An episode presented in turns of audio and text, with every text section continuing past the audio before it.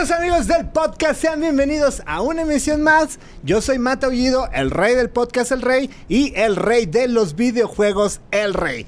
Y hoy de verdad, de verdad, güey, de verdad, güey, tú que me estás viendo, güey o güey, ¿eh? También. Ah, ah, es para todo. Güey eh. con G con W. Exactamente. Eh, estoy muy, muy, muy emocionado, de verdad. Muy emocionado, en serio. De verdad que estoy muy, muy, muy emocionado por nuestro invitado. Es más, él solito se... Yo siempre presento a los invitados, pero la emoción me va a ganar que te vas a presentar solo, ¿vale? Por favor. Ay, cabrón. Date, preséntate. Yo tú mismo. soy Arroyuelo Woolrich, ese es mi nombre de ¡Un productor. aplauso, por favor, hombre! Es, es mi nombre de productor y director. Bueno, más bien de director como productor es otro. Este, y nada, básicamente soy el- la persona que está detrás de El Efecto Mandela, que es esta película. You can get, You always can't get, always get what you, want, Que el nombre ya es todo un tema ahora porque se llama You can't always get what you want. En México le cambiamos el nombre como se acostumbra Ajá. al efecto Mandela. Pero les tengo una muy buena noticia a todo mundo. Ya no se va a poder. Entonces Google nos echó el nombre para atrás. Y en español, en Google se va a llamar You No siempre puedes obtener lo que quieres. Porque Ah. ya están mitigando que le andes cambiando el nombre original a la película, lo cual lo agradecimos mucho, la verdad. ¡Wow! ¡Qué chingón! No mames.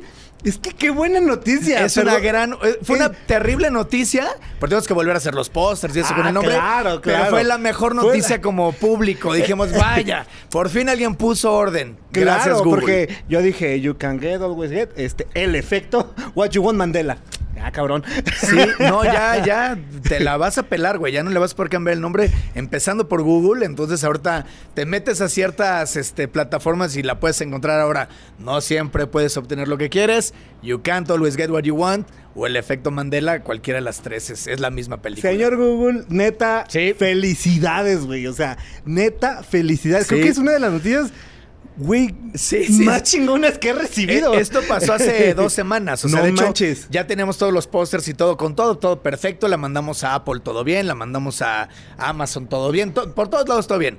Y cuando de pronto llegó a Google, pum, nos mandaron el correo de regreso que nos dicen, güey, tienen que mandar el arte con, el, con la traducción literal de lo que diga el título en inglés. Entonces, literal, literal, o puede ser como, no, digo, no, literal, literal. así ¿Literal, se cuenta literal? como de traducción de, De- de- de ponlo en el traductor de Google. de Google, así. Ajá. Literal, así. Entonces, pues, se vaya. eh, Es, es- no siempre vas a obtener lo que quieras. Sí, claro, no Sí. siempre vas a tener lo que quieres. Sí.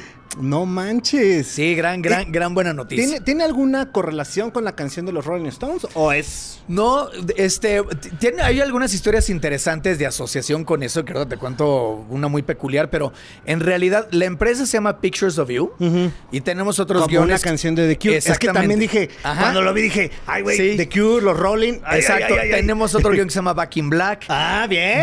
Love. Triangle, estas cosas. Ajá. Básicamente lo que pasó como proyecto en general, como empresa y todo, es que usamos esos nombres para asociar.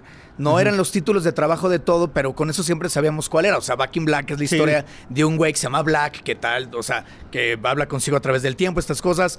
Este, You Can't Always Get What You Want es un güey que no puede obtener lo que, lo que quiere, pero entonces este, encuentra otra cosa más valiosa. O sea, digamos que la canción es la que te dice cuál de las historias es. Claro. Y en este caso, este, pues ya se le quedó y pues ya lo dejamos como, como el Ah. nombre y eso. Ahora, la parte que está simpática de saber es que nosotros a la hora de castear al personaje de Nico.Rotko, que es un avatar que Ajá. solamente existe en el metaverso, este, no encontraba yo al actor y una de las actrices me sugirió y me dijo, oye, este chico que, que con el que estamos trabajando en un taller, me dijo, ¿ya le viste los brazos? Le dije, no, no me fijaba, me dijo, pues vele los brazos. Y este güey tenía tatuado, You can't always get what you want. No En manches. los, en los antebrazos, but if you try sometimes, you might get what you need.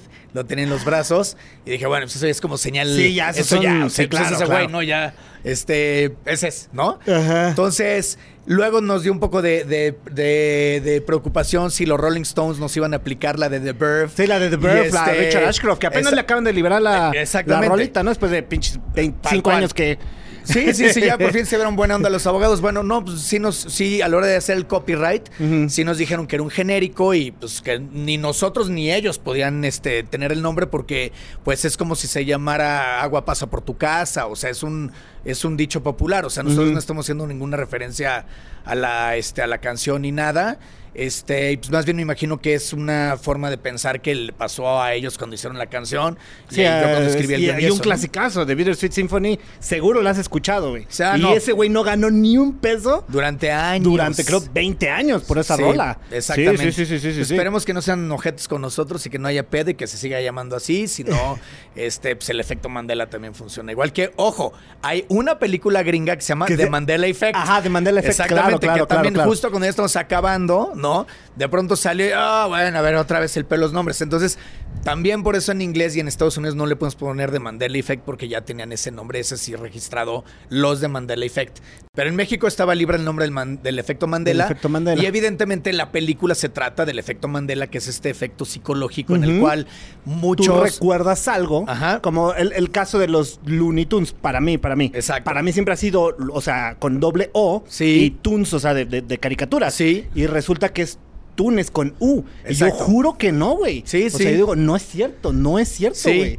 y, la, y la, la- la reflexión de la película es pues, lo Muy que dice el efecto Mandela. Si realmente tu, tu memoria te hace un juego, ¿no? Y por eso en la película el chico ve lo que sucedió en un cassette de videos, así lo ve como fue. Entonces es, yo me acordaba que era diferente o no me acordaba del todo.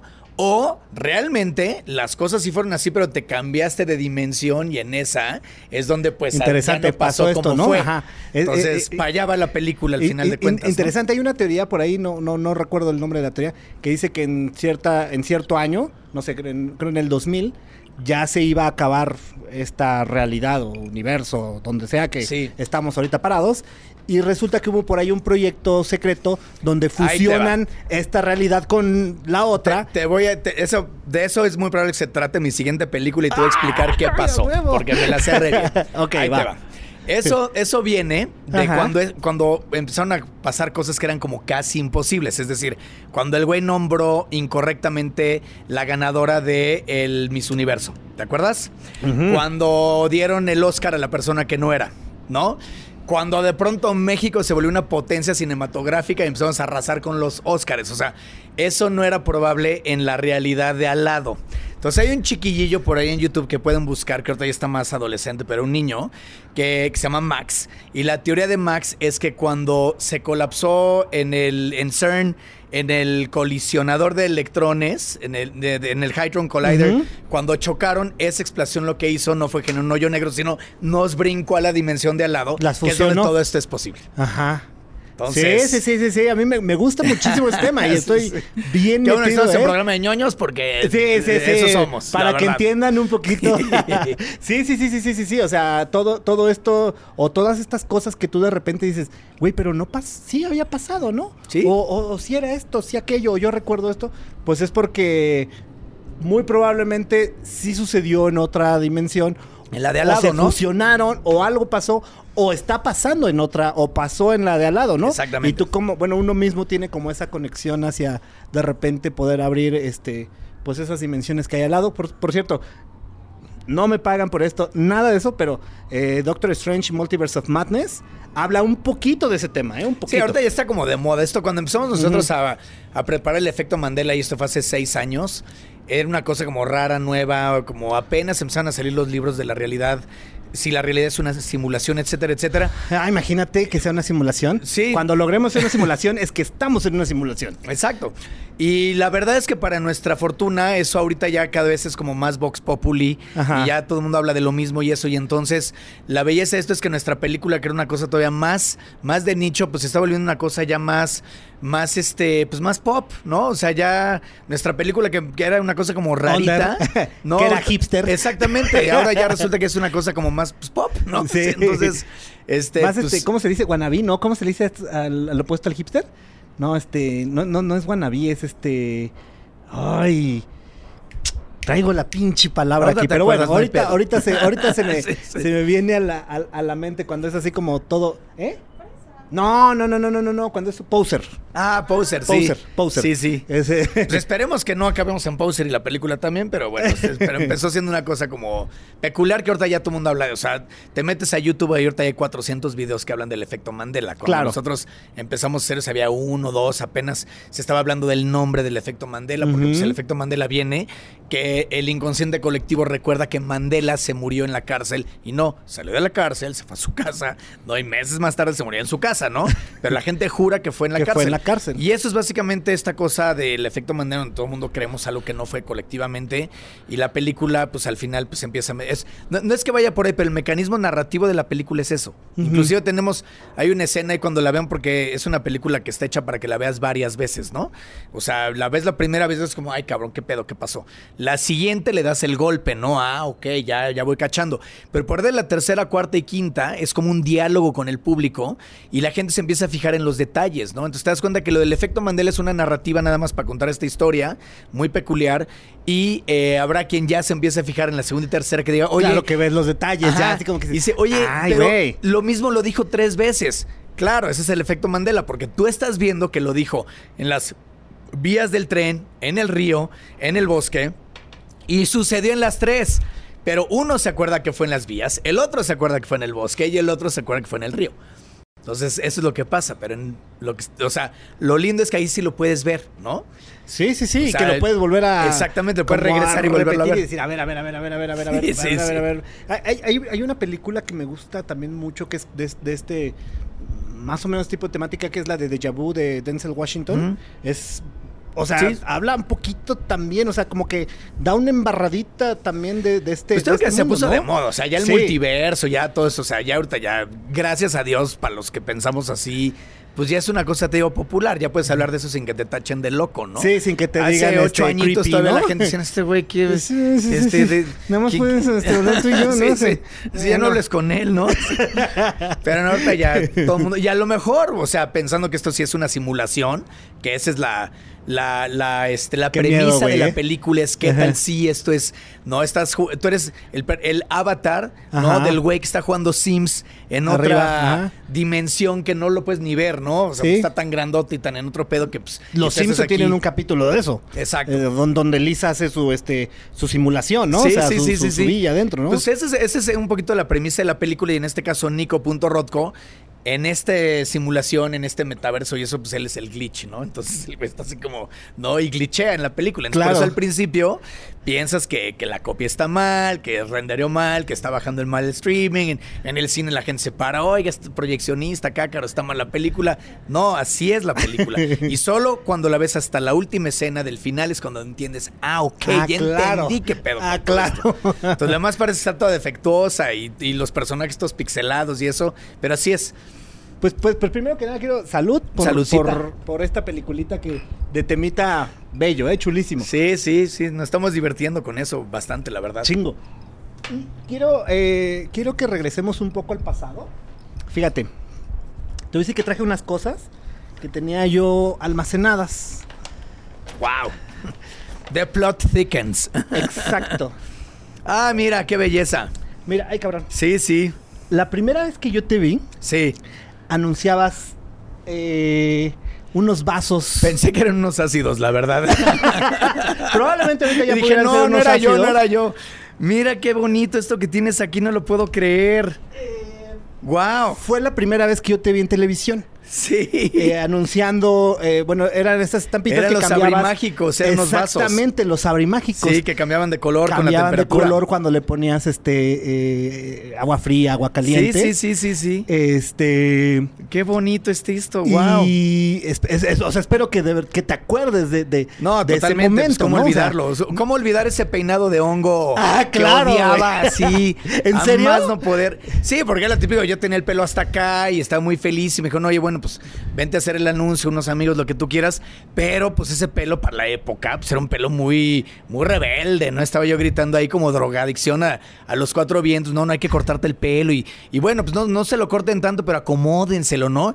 Y de ahí el corte este de príncipe, que yo vez que lo veía decía, y me daban una carrilla así tremenda y total, pero bueno, este, pero no, con- siempre con mucho cariño, aparte pues fue una época de eh, mi adolescencia pues muy bonita, la verdad, y gracias a eso me gané el apodo, que era el Tiny Toon a partir de eso. Ah, No, ¿en serio? Sí, yo era el Tiny Toon durante muchos años de mi prepa y un día estando precisamente en una entrevista de chamba en este en Warner, Ajá. este por azares del destino estaba yo entre oficina y oficina y justamente estaba bajo el tinaco, ¿no? Y me tomé una foto y se la mandé a mi hermana y le dije, mira, ¿dónde acabé? Abajo del tinaco de los Tiny Toons. Qué chido, ¿eh? Sí. Qué chido. Sí, sí, sí.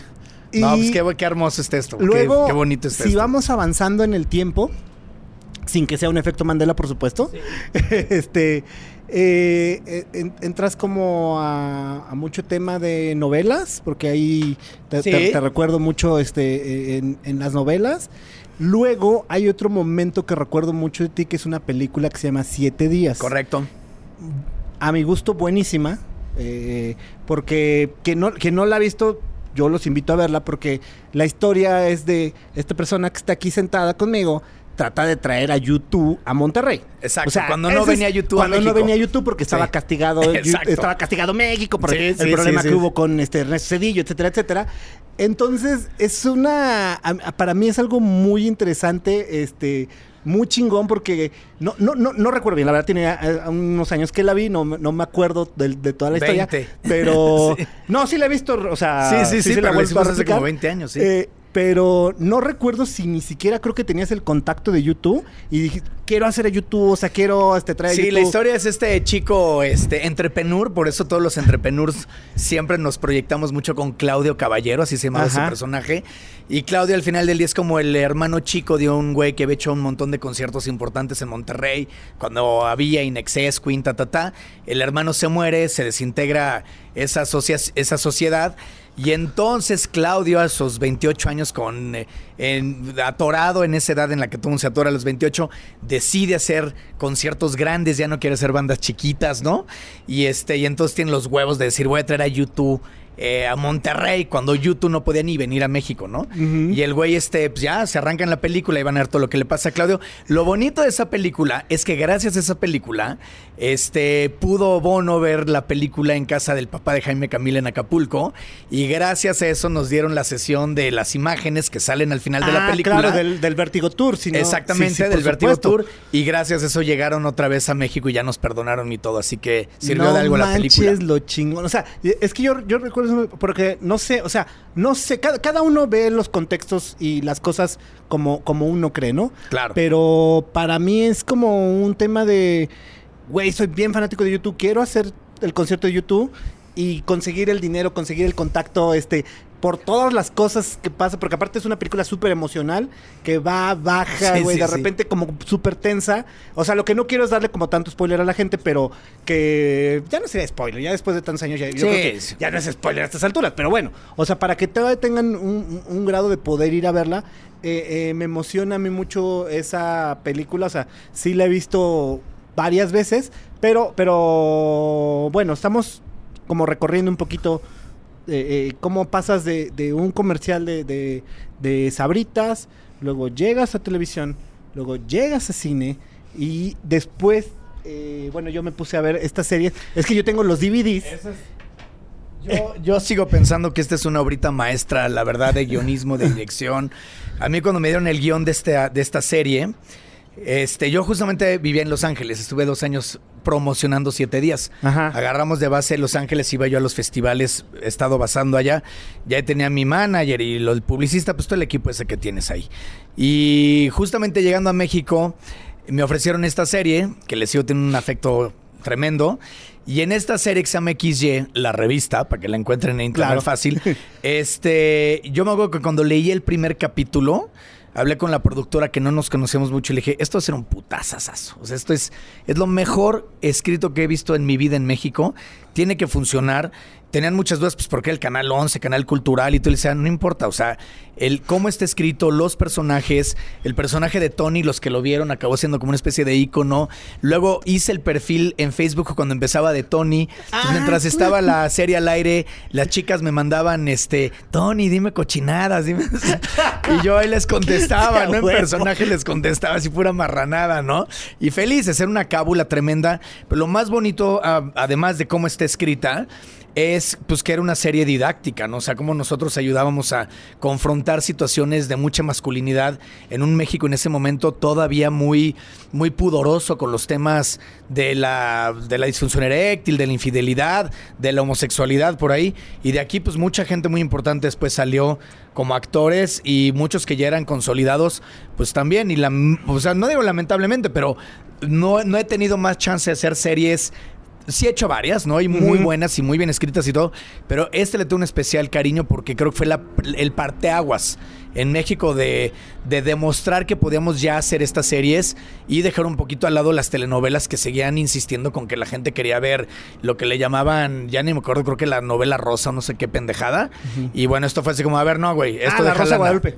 No, esa- Ah, es- ah. ese es como surrealista, ¿no? Ah, ya, ya, ya, ya. No, no, le llamaban, pues estas telenovelas como... Ah, claro, ya, ya, ya el concepto, pues. Exactamente. Ajá, sí, sí, sí. Y esto ya fue así como, a ver, no, vamos a actualizarnos 2009, o no sé qué año fue esto, aquí de, de decir, y eh, vamos a empezar a hacer otras cosas más interesantes.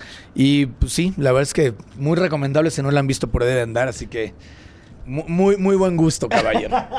Ya están un poco guameadas por la vida porque pues, ya Qué tienen bueno. sus añitos, ¿eh? No, no, pero consérvala porque esas, ahí guárdalas, esas hay que guardarlas. Y luego, fíjate, vamos a volver a recapitular. Comerciales abritas, telenovelas, una película muy exitosa, una serie y hoy, eh, gracias a Dios, Buda, Mahoma, en quien creas, Sí. eh, para no meternos en temas. Este, El diseñador de la simulación. El diseñador de la simulación, ¿por qué no? Este, está sentado hoy aquí eh, promocionando una película que se te ocurre, que tú diriges, güey, que, que, o sea, que sale de, de- de- de ti. Entonces, eh, para mí es algo muy cabrón tener a una persona que, o sea, que vas así, güey. O sea, para mí es de... Por, por eso traje todo esto, porque dije, Está precioso es que está chingón súper que- bonito. Que, que la gente vea eh, lo que es en realidad, eh, o, o bueno, para como yo lo veo, un, un tema de superación, eh, un tema de no querer ser la misma persona. Te pudiste haber dedicado únicamente a los comerciales, únicamente a las telenovelas, únicamente a las películas, únicamente a las series, o sea, eh, ser una persona muy lineal.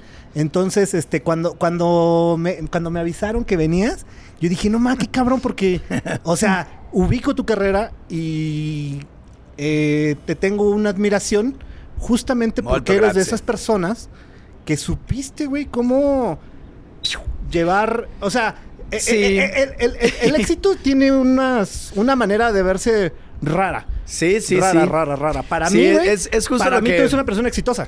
Sí, Para mí. Es, es que es, eh, eh, es parte de. Eso es lo lindo de estas conversaciones, ¿no? Cuando uno ah, se abre a, a- a contar las, las verdades, ¿no? De cómo se vive. Y efectivamente parece que es hacia arriba.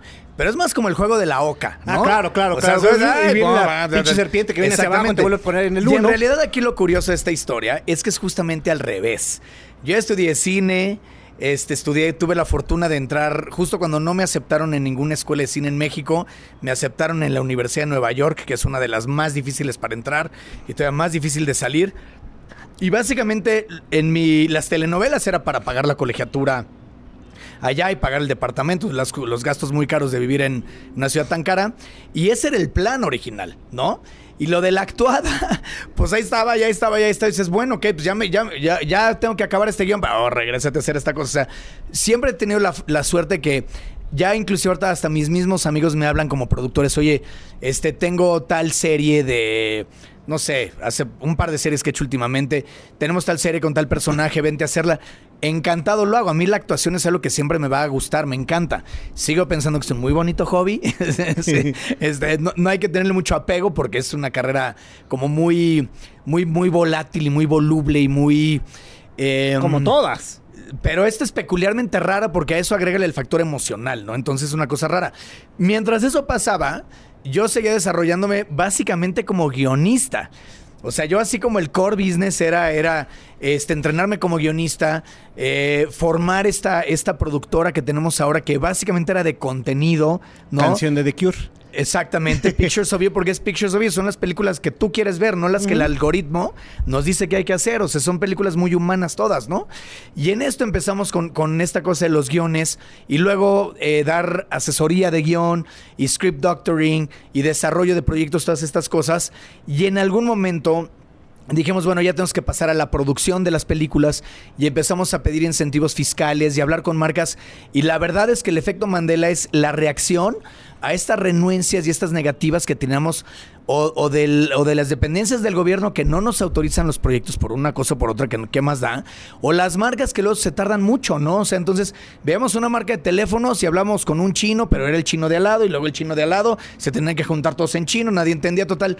Pasaban los meses hasta que dijimos, a ver, vamos a ser godines toda la vida, güey. O sea, o buscamos una manera de producir lo que nosotros queremos producir y hacer lo que queremos hacer, que son películas, y películas que queremos ver. O sea, yo las películas que estoy haciendo ahorita son las que me gustaría ver en el, cine, ¿no? Y en el Amazon y estas cosas. Entonces dijimos, vamos a buscar la manera de poderlas hacer.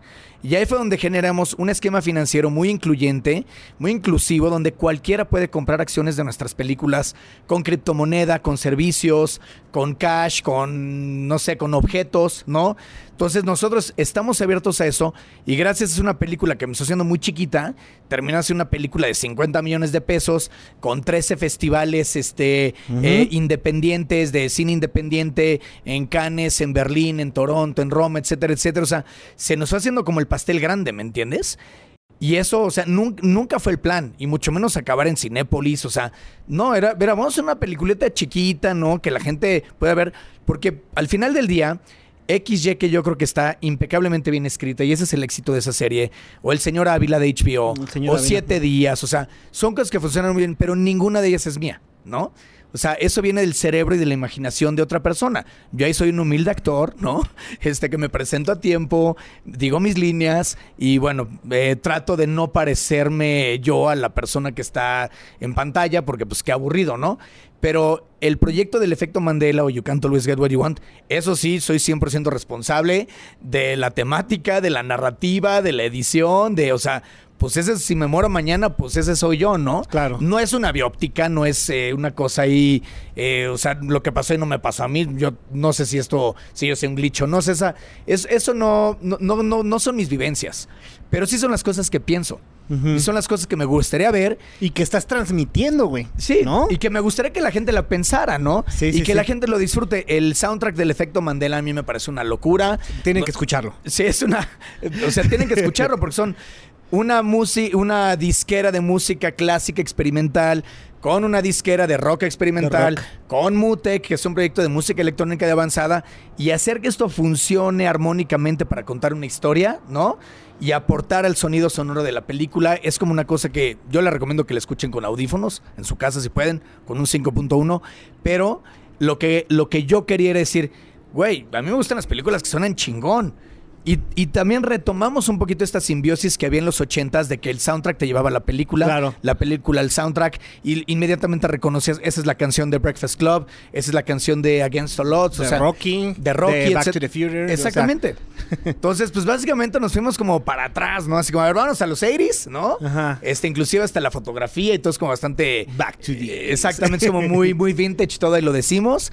Y pues, y pues vamos a ver qué pasa con esto, ¿no? Y, y la verdad es que no nos podemos quejar, va bastante bien. Sí, Y, te digo, o sea, viendo todo, todo tu carrera ahora que pasaste, pues yo diría que por casi todas las fases. No sé si, si hay alguna donde que hayamos omitido, pero. ahora con el efecto Mandela te puedo decir que pasamos por todas. Yo no actúo en el efecto Mandela porque también ya era too much, ¿no? Pero, pero sí te puedo decir que como negocio, ahora sí. Ándale. O sea. Eh, exacto. O sea, ahora sí me encargué desde escribir la idea en una tarjeta, ¿no? Hasta entregar los DCPs que tú ves en los cines, que los hicimos con nuestras manitas en la computadora que compramos con Bitcoin en la oficina. O sea, todo el pipeline tecnológico, la publicidad este, el agregador para hacer que la película se pueda ver en Inglaterra, que se pueda ver en Suecia, que se pueda ver en Estados Unidos, o sea, internacionalizar la película. O sea, ahora sí te puedes ir de punta a punta. Que llevas como todos los procesos y ahora... Exacto. Eh, cuán diferente eres, güey, de ese comercial a hoy que estamos aquí platicando? Es una, es, una, es una muy bonita pregunta. Yo pienso que Ojalá que mucho, ¿eh? no, y te diría que al revés, es exactamente lo mismo. Lo que yo siempre he sentido es que lo que cambia es tu entorno. Muy cañón. O sea, lo mismo pasa algunas veces. A veces eres más famoso que otro, pero cuando te vuelves de pronto muy famoso, así muy rápido, y la gente dice, ¿cómo has cambiado? De veras, lo que cambió fue tu entorno. Es algo muy impresionante. O sea, inclusive en la premier pasó que este, fue la premier, ya sabes, mucha gente, 200 personas, lo que tú quieras, 300. Y a los dos días que por fin desperté, ya medio aterricé y volví a prender el teléfono, había un par de comentarios así en el WhatsApp, así de, qué bárbaro, cómo has cambiado, ¿no? Te, te volvió a ir bien y... Y, este, y, y te pusiste mamón porque en la red carpet no me saludas, o sea, y cuando yo vi eso dije, qué cagado. Güey, ni o siquiera sea, te vi, creo, ¿no? O sea, no, no, sé, no, o sea, dije, se está despertando el güey que se durmió. Digo, sí cambié genéticamente, cambió en mis células, pero de antier a hoy, güey, yo, yo no veo mucho cambio, ¿no? Ni mi actitud. Entonces, ya gracias a Dios, a los cuarenta y tantos años ya estás medio curto y dices, no, no, a ver, espérame, o sea, no me lo voy a tomar personal. Claro. Quién sabe qué proyecciones hubo en ese momento de esta persona. Pero lo que sí te puedo decir es que yo sigo el mismo güey de antier, con el mismo carro, la, la misma casa, la misma oficina. Entonces, no, yo te puedo decir que soy muy parecido desde adolescente y lo que ha cambiado bastante creo que es el entorno. ¿no? O sea, ese sí lo, lo, lo reconozco cuando cambia muy rápido, porque aparte, todas estas experiencias actorales, no las de más en los 30, pero sobre todo las primeras que, que fue haciendo publicidad. Yo empecé haciendo comerciales a los 7 años, fue como la primera vez que hice un anuncio que por ahí luego les paso la foto Ujú. de Levi's de una campaña y eso. To- todo, o sea, sí luchaba por las cosas porque iba a las audiciones y chingaba a mis papás que nunca me pelaban para eso, pero mi abuela me llevaba a los castings y eso. Todo eso, de alguna manera, estaban las cosas muy a mi favor. O sea, las cosas, eh, ese anuncio de los Tiny Toons, pues seguramente eh, habrá sido por un casting de algo que estaba ahí cerca y se filmó cerquita de mi casa. O sea, todo estaba como muy, muy, muy a la mano. Después ya no. Después las cosas empiezan a separar porque todo se vuelve como más grande. Y te digo, tú eres la misma persona, pero ahora las condiciones son las que cambiaron. Son diferentes Exacto, o completamente. sea, de que van a cambiar las condiciones, van a cambiar siempre. A veces a tu favor, a veces en contra, a veces alineada a tus deseos, a veces separada de tus deseos, pero vaya, es completamente este, externo, ¿no? Entonces ahí es donde digo, bueno, pues, y la película ahorita igual, nos puede ir bien, nos puede ir mal, no tenemos idea. La película puede viajar más, puede viajar menos, o sea, el esfuerzo es el que estamos haciendo nosotros.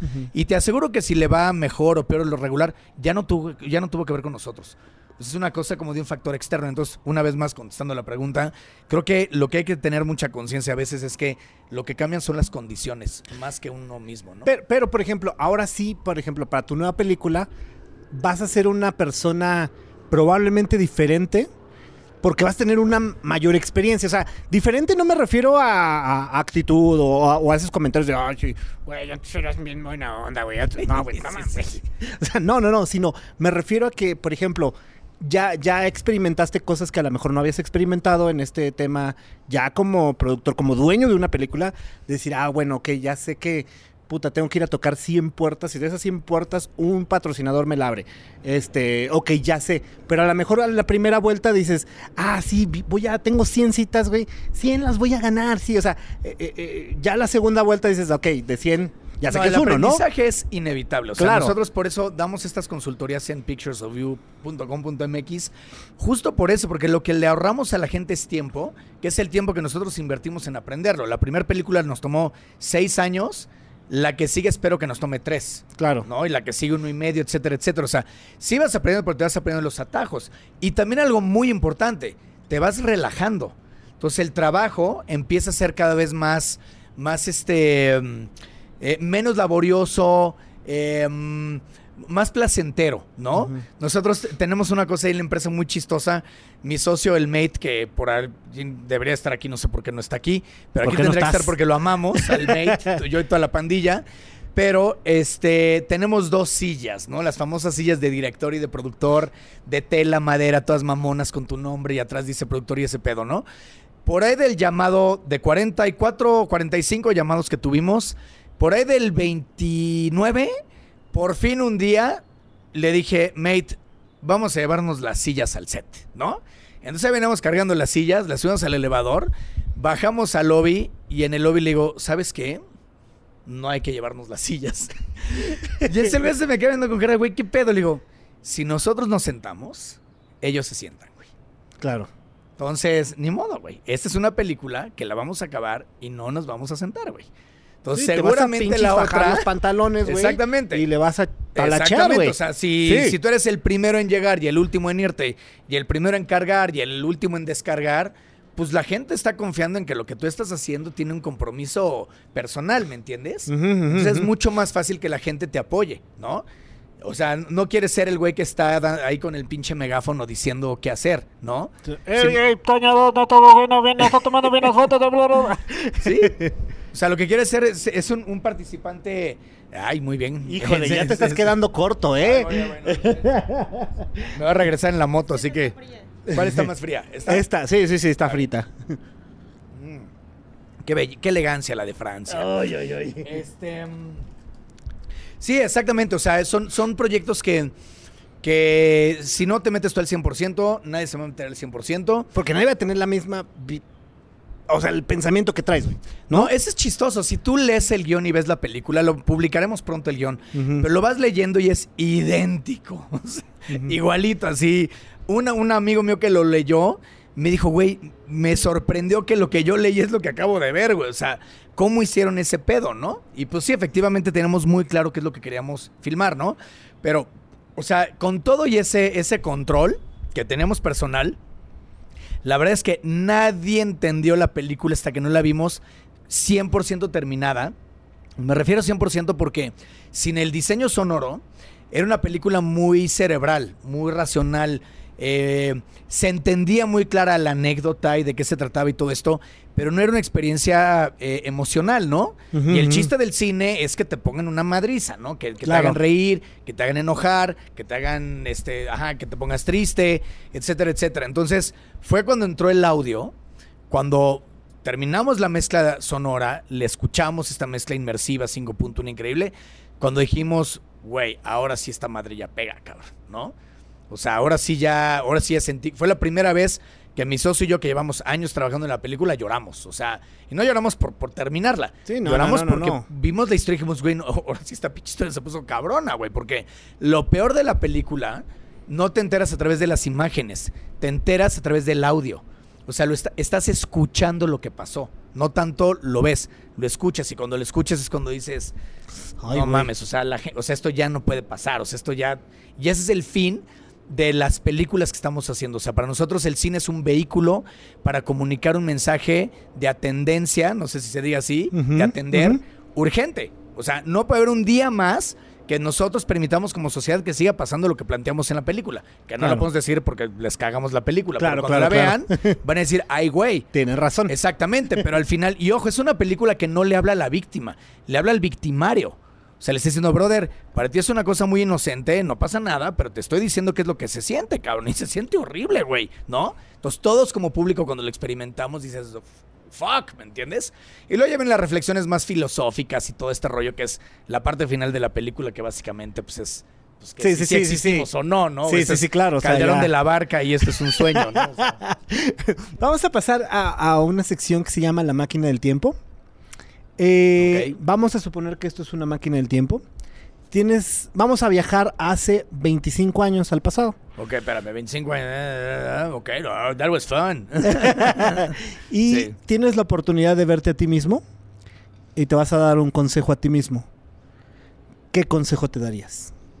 No significa que quieres cambiar el presente. Sí, O sea, simplemente te vas a ver y vas a darte un te voy a ser muy güey. sincero. Creo que el consejo sí sería financiero. O sea, tenemos una educación financiera terrible todos. ¿no? O sea, eh, a- yo quitaría hasta deportes de la primaria y sí pondría una educación financiera porque con los años produciendo, sobre todo, te empiezas a dar cuenta que, que, que, mm, la generación de, de capital es una energía muy poderosa y es una energía que te hace, que te da la posibilidad de hacer cosas. Y eso es lo que nadie te lo explica así. No, los papás te dicen ahorra, ta, ta, ta. Pero nadie te está diciendo lo que me dijo un güey, ya muy tarde en, en mi vida, que me dijo, ¿cuántas, ¿cuántas cosas de Apple tienes en tu casa? Y yo que era un freak total, le digo, güey, tengo todo. O sea, tengo toda la colección. O sea, you name it. Entonces el güey me dijo, tú sabes que si hubieras tenido acciones de Apple, tendrías esto y ta, ta, ta, ta, ta, ta. Y obviamente les ah, no, sí, seguro, pero eso lo debe de hacer ahí este, un güey en una casa de bolsa. No. Es mucho más fácil. Y nadie te dice que es mucho más fácil. Entonces, gracias a esa educación financiera, precisamente, aparecieron mis socios. Que, o sea, uno de ellos, el mate, él era mi broker, yo empecé comprando con él acciones de Apple, de Netflix, de, de cosas así. Y gracias a eso empezamos a darnos cuenta de esta maquinaria y dije, güey, ¿por qué nadie me dijo esto antes? O sea, todo hubiera sido mucho más sencillo porque te dicen, invierte en tu educación, que fue lo que hice yo, este, trata de, de conseguir la mejor escuela y págatela y lucha Y el por tus carro y la casa. y Exactamente, sabes, ¿no? o sea, pero- y aparte hay esta cosa como paternalista que te dicen, este, tienes que trabajar y debes de sentirte muy contento porque tú lo conseguiste Hard work. sudor de- o sea, es así como, a ver chicos, o sea, en el 2022 que siguen viendo la tele tirados en su casa, pues, dude, ¿no? Pero hay cierta inquietud que te hace crear lo que sea, ¿no? O sea, no importa si quieres poner un negocio de autoestéreos o lo que tú quieras, lo que sea, pero tienes que entender que eso te va a llevar a otras cosas. Y a mí tener ese pensamiento financiero fue lo que me hizo no solamente empezar a hacer películas, sino rodearme de otro tipo de, de personas que piensan de otra manera, que están creando todas estas cosas chingonas ahorita. Que dices, puta, es que si no hubiera capital, y ya olvídense de- del dinero, porque el capital ahorita lo puedes tener en Ethereum, o lo puedes tener en, bueno, en Ether, o lo puedes tener en, en- en NFTs, en lo que tú quieras. O sea, el, el asunto es esta creación de capital, porque es cuando estás creando cosas. Entonces, esta creatividad pacheca, ¿no? De agarro un lienzo y pinto mis cosas, o me siento con un cuaderno a escribir lo que tú quieras, lo estás materializando a poder construir cosas, ¿no? Y entonces sí puedes hacer la película, y entonces sí puedes construir el edificio, y sí puedes tener una empresa. Eso es algo que yo, sinceramente, en serio, me hubiera encantado que a los 23 me hubiera sentado el mismo socio, me hubiera dicho lo mismo, y me echa a ver, güey, o sea, ¿qué estás haciendo con tu lana, güey? Y no, no de una manera de cuida, no, es, o sea, agarra esta lana y empieza a utilizarla como una, como una, como una maquinaria para hacer cosas que, y, y en serio, es de a poquitos, pero cuando te diste cuenta fue lo que nos pasó, decimos, ¿en qué momento hicimos una película así, cabrón? Con este, con NFTs y con premios y con, o sea, todo fue poco a poquito, ¿no? Y el uso del capital en moneda fiat fue muy poquito, en realidad es un porcentaje muy pequeño de la película. Pero el otro capital, ¿no? Ese es el que sí, sí, la verdad, yo sí me quedé muy sorprendido con el poder de, con el poder del capital. Entonces, es algo De- que de yo sí. cómo saber manejar. Un ejemplo, ¿se acuerdan del anuncio de los Tiny Toons que me habrán pagado 1500 pesos? Tal vez haber agarrado este mm, 100 pesos, güey. 100 pesos para meter estas madres en un acrílico y ahorita estarlas subastando en eBay. Claro. ¿Me entiendes? Que eso es lo que es, eso es lo que empieza a pasar con estas cosas, ¿no? Sí, porque aparte tú tuviste acceso a que te las hubieran dado los paquetes. Ah, yo esos- tenía los vasos en mi casa sin abrir, obviamente, ¿no? Ajá. Güey, guárdate dos. Invierte en conservarlos, ¿no? Este, ahorita que estamos en la máquina del tiempo, yo soy muy fan de, los de las time capsules, ¿no? Guarda Ajá. todo, mételo al vacío, entiérralo Y y, ve- 20 ve años quién- después ve ve y quién eres, güey. sácalo, güey, porque aparte ese contacto este va a alborotar a tus neuronas muy cabrón. Pero pues estás conservando, güey, eso es lo que está chingón y eso es algo que sí me hubiera encantado, la verdad. Ahora, Eso. seguimos en esta misma máquina del tiempo. Vamos a abrir un universo paralelo, que estamos justo hablando de estos temas. me gusta. Y me tienes gusta. la oportunidad de ser cualquier personaje histórico. El que sea. Uf. Jesus, Tesla, Sí. este, Hitler, este, puta Dalí, Sócrates, el que tú quieras. No se vale decir yo mismo, ni nada. O Sí. sea, abriste un Sí, sí, pinche sí. multiverso y... el- Y ahí. el- ahí, güey. ¿Quién? Ok, ahí te va. Yo practico el Dharma desde hace muchos años. Y cuando mi mamá, mi mamá falleció y, y fue una fiesta. O sea, los budistas morirte es lo mejor que te puede suceder, ¿no? Ujú. Y cuando se iba a morir, así de, ¿qué hacemos? La quimioterapia. Eso mi mamá dijo, no, no, no, a ver. em, yo lo que quiero es morirme para ver si todo lo que me han dicho en el Dharma Es cierto. Exacto. O sea, si es cierto o es pura mamada, ¿no? O sea, tener una curiosidad increíble. Entonces, creo que si me hubiera, si pudiera yo escoger quién ser, la persona más cercana a Siddhartha Gautama, me hubiera encantado haber visto exactamente qué dijo, qué hizo, cómo lo aprendieron. No él, porque él debe haber traído otra cosa en su mente, ¿no? Claro. Pero el güey de al lado, ese testigo, ¿no? Es el que ha hecho, o sea, ¿qué vio en él? Que empezó a hacerle preguntas, todo este tipo de cosas, ¿no? Entonces eso, e- esa personilla de al lado es el, el, el Padawan allá apuntando, ¿no? Así como, como e- ese güey creo que es el que me hubiera gustado haber sido. Y ahora, en otro multiverso, tienes la oportunidad de ser eh, no un personaje, un personaje famoso del entretenimiento. O sea, de, de- de- o sea, ya- ya, ya hablamos de un personaje histórico, Sí, sí. ahora de un personaje famoso, no sé, o sea, desde a lo mejor veo que te gusta muchísimo la música, a lo mejor, no sé, Elvis, este, puta, John Lennon, este, Mick Jagger, este, no sé, David Michael Bowie Jackson, debe haber sido David- un güey muy divertido. David Bowie, imagínate. Ese güey se le hubiera pasado muy bien. O sea, muy mal y muy bien, pero, pero ese dude traía el, el camaleón, ¿sabes? o sea, aparte, un, un- un güey que supo pasar a través de las eras. En, No, no- en- en música, en todo, güey. Sí, no, no tiene muchos prejuicios y eso, ¿no? Pero luego yo veo biópticas, o sea, por ejemplo, eh, no sé, este, um, Bob Evans, ¿no? El, el- el jefe de estudio de Paramount y eso, que gracias a él existe Chinatown, gracias a él existe El Padrino y eso. Ese güey cuando ves su, su bióptica también, pues es un güey que también, eh, digo, sufrió mucho también, como todo mundo, ¿no? Pero, pero ese güey tenía mucha onda y estaba viviendo un momento y un lugar bien interesante que a mí me hubiera gustado ser testigo, ¿no? Y si en este caso eres él, que es el que está tomando las decisiones, él se haber muerto muy tranquilo, se haber hecho cometí muchos errores, como nos dice, sí, pero el legado que nos dejó este güey a nivel este cinematográfico es increíble, ¿no? Claro. Entonces, eso es ese dude ha de haber estado como en un buen momento y en un buen lugar. Y eso voy a hacer como el paréntesis porque yo en Los Ángeles cuando vivía ahí tenía como un equipo que ahí todo el mundo tiene que es como el agente, el manager y el, el publicista y eso. Y justo cuando empezaron las series en México, poquito antes de que todo el mundo empezara a ganar Oscars y festivales y eso acá, me empezaron a salir la, la oportunidad de hacer esas series y estas películas en México. Y yo le pregunté a mi publicista, ya es un tipo muy brillante y aparte pues ese publicista de Britney Spears y de este ahorita tiene a The Rock, o sea, tiene gente muy cabrón ese güey. Y anda, le digo, oye, me están llamando en México para que me vaya a hacer series de estas cosas y películas y eso. Y no sé, ¿cuál es tu, tu opinión, tu consejo? Si me quedo aquí o me voy a México, ta, ta, ta. Y el güey me dijo lo siguiente, que esto es algo que hay que valorar muchísimo. Me dijo, mira, lo que está pasando en Los Ángeles, pues eso siempre va a estar aquí. ¿no? O sea, puedes ir y venir, y pues aquí same old, same old, aquí todo va a estar siempre muy parecido.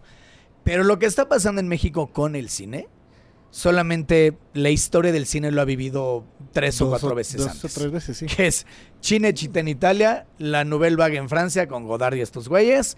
Este, aquí en Los Ángeles en los 70s, justamente con Bob Evans y Spielberg, Coppola, Dennis Hopper y estos güeyes. Y ahorita, no me preguntes por qué, México, güey. O sea, lo que está pasando en México con el cine ahorita está muy cabrón, güey. O sea, ahorita tenemos un fotógrafo así, tres Óscares al hilo. Y este, y el otro, pues un Óscar. O sea, ¿qué pedo, güey? Entonces, este chico me dijo, pues ahí, toma tú la decisión, pero si tú te vas a presenciar eso a México, nos platicas, güey, qué está pasando ahí. Porque de pronto ser cineasta mexicano se volvió lo más cool del mundo. En México no te das cuenta porque estás metido ahí. Pero cuando estás en el circuitito este y estás en Europa y eso, y la gente, no, pues este, I'm filmmaker from Mexico. O sea, lo- los, los escandinavos quieren hacer cine mexicano. O sea, todo el mundo quiere hacer cine mexicano. Que lo bonito es que tenemos de 140 películas diferentes de cine mexicano. Te puede gustar Marta y Gareda de Omar Chaparro, está padrísimo. O estas de festivales, así que no pasa. O sea, escoge tu, tu sabor. Claro. Pero las tenemos y está pasando. Y creo que fue una buena decisión. Y también creo que seguramente en mi yo del futuro diré qué bueno que te fuiste a ver eso. Porque ahorita que tenemos las oficinas en Churubusco, estás en los estudios Churubusco, donde ya pasó, pero está pasando. Y estás tú y está Iñárritu. O sea, está, está todo pasando ahí. Y tú lo estás viendo. Y de pronto te das cuenta que eres parte de eso. Cuando te das cuenta que eres parte de eso, yo creo que es lo más importante, ¿no? Pues, pues, pues, ya, ya estás ahí metido, ya ¿no? estás, pues, Pero esa parte. o sea, avánzale, güey. Yo, yo ya lo había percibido un poquito con el tema, por ejemplo, de la música electrónica, con mis amigos del MUTEC, con los artistas conceptuales que les va muy bien en Europa, este, mi amigo Stefan Brugeman y este, pues todas, todas estas gentes. Pero en el cine creo que sí, sí, sí reventó. Y qué bueno, o sea, qué padre poder decir, así como hacíamos estos anuncios de los, de los Tiny Toons, alguna vez también hice uno de Cotex con Iñárritu y qué padre que pude trabajar con él. ¿no? Ahora, o sea, claro. o sea, de pronto dices, creo que fue una buena, una buena opción. Entonces, no, o Pero sea, te das cuenta, a lo mejor o- regresando al tema ñoño, cómo todo está conectado, ¿no, güey? 100% conectado. O sea, cómo todo está conectado y de verdad, ñoños que están del otro lado, este, o sea, sí, para mí es bien importante la conexión. 100%, 100% conectado. Bien importante y, y cosas incluso que nos han pasado recientemente que siempre decimos, güey, es que todo está bien conectado y bien chido para... No, pues por, Eso, por, por eso hay que ser más responsables, ¿no? Porque Ajá. lo que tú, la- el botón que apachurras por aquí, la Aguas. palanca se mueve por allá, ¿no? Entonces, Ajá. Sí, sí, sí hay que ser como cuidadosillo con, con lo que pasa, porque efectivamente estamos más Cosechas el conectados de lo que futuro siempre. Siempre cosechas el futuro. Sí. A ver a dónde le bandas. Y Sí, ni te das sí. cuenta. Muy Sí, probablemente pues lo no te das cuenta, güey. sí la vi. Karma. La vi desde hace rato. Bien, nomás, pues, nomás aguas, ¿no? Pues ahí no va a ser que... Vamos a pasar a la sección de una historia de terror. Ok. Te decir en qué consiste. Vas a platicar una historia de terror. ¿Qué es lo peor eh, que te ha pasado eh, en tu carrera? Llámese que, puta, hay una gente que no, No, que te bueno, vio la que cara. una colección. Pues, ¿cuál, cuál- ¿con cuál quieres échate, empezar? la, échate la, si quieres, las top 2 o las top 3. A ver, mi top La 2, épica. sin lugar a dudas, fue una vez que me fui a Don Francisco, a Miami, Ajá. a concursar por el hombre más guapo. No, ma. Esa es así de, de lo, lo veo y no lo creo, lo, lo escucho y no soy yo. Eso estuvo cabrón. O sea, es así, me duró la pena ajena como un, como un año y medio. Y la historia es muy, muy, este, muy inocente, ¿no? Pues ahí, en esas épocas de que estás buscándole como actor y ta, ta, ta, y no agarras chamba, y ya no tienes con qué pagar la renta y vives con una mujer mayor, o sea, ya haces en esta cosa ahí como despiadada de ese momento, pues abrió la oportunidad así de, no, no, es que mira, si te vas a Miami, nomás por ir te vamos a dar 80 dólares, ¿no? Y tú hacías matemáticas, bueno, 80 ya para la renta, me falta no sé qué, no sé cuánto, pero si ganas, te vamos a dar 2.500 dólares, ¿no? O sea, entonces dices... Pues fuck it, güey, lo que sea, cabrón. O sea, Sí da, güey. momento de desesperación absoluto y total. Que dices, ¿qué es lo peor que puede pasar? Pues nada, ¿no? Chingue su madre. Y no, no, no, bueno, llegas a Miami, no sé, te recoge la limusina que está como todo medio raro, ¿no? Llegas al hotel y ves así como, como a la competencia y efectivamente estaban los güeyes más guapos de- del mundo, güey. Ahí que dices, ¿no? Y tú así todo como, como perro callejero, ¿no? Así el representante de México, ¿no? Así, ¿no? Así todo flaco, ahí todo, ¿no? Todo chiquito, los otros así República Dominicana, así hechos a mano, preciosos todos. Y ahí dices, no, bueno, ya, o sea, o sea, ahí empieza el Estoy aquí por la anécdota ya, güey. O sea, ¿qué, hago aquí, güey? ¿No? O sea, ¿por qué dije que sí, güey? Se me puedo regresar, no creo que tú late, Y luego ya llegas ahí al Don Francisco, y en el Don Francisco este, no, no, empieza todo el show y todo. Y gracias a Dios tenían como, te iban descalificando, ¿no? Y entonces había como una madre de dinamita donde por feo te dinamitaba, ¿no? Entonces, bueno, yo creo que ni llegué a eso porque te hacían una prueba de talento, ¿ok? O sea, tienes que ser guapo y talentoso. ¿no? Ay, cabrón. Entonces, justo cuando me toca pasar a mí, viene la pregunta sorpresa que dicen, a ver, dijo aquí que tú eres actor de aquí de la novela. Ahí ahí lo veo que el debut sea villano. Entonces, ah, entendí villano. Sí, sí, villano. Sí, Sí, villano, sí, sí. villano. A ver, tú, habla cara de villano. Y ahí empieza ya a hacer el close-up y empieza así con las cejas y todo, todo choque la chingada. Y ahí ya empieza a decir, güey, what the fuck. Así, así. Empieza tu peor enemigo que eres tú mismo, decirte, güey, brother, o sea, esto lo va a ver tu mamá, esto lo va a ver tu tía, esto lo van a ver tus familiares, esto lo van a ver tus amigos, esto lo va a ver tu país, esto lo va a ver así. Y empieza el calvario, que ya nomás así, bueno, pasó, o sea, en ser una sensación realmente terrible, ¿no? Este, un ego destrozado, una autoestima en el suelo completamente. Evidentemente me dinamitaron en ese segundo, ¿no?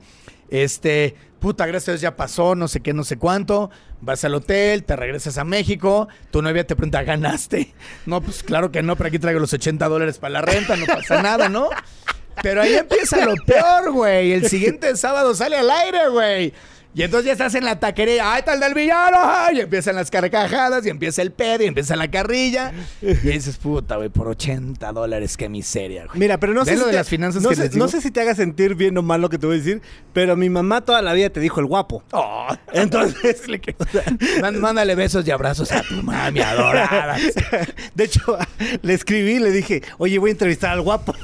Es que no he visto en persona. Cuando vea que soy un enano de unos 70 y no sé qué. Tres, tele. Se ve más alto que todo el mundo dice. En la tele te veías más alto y más grande y más mamado. Pero No, no, bueno, no, no, por lo menos, digo, no sé si te haga sentir bien, autoestima pero... ya está un poco mejorada, pero eso en serio sí fue un infiernazo.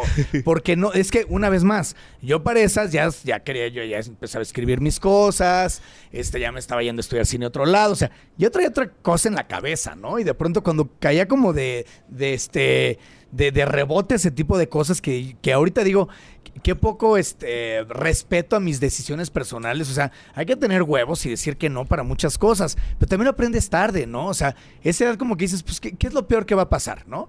Y lo peor que va a pasar es que te estás traicionando a ti mismo y a tu, a lo que tú sientes y lo que tú quieres hacer y eso.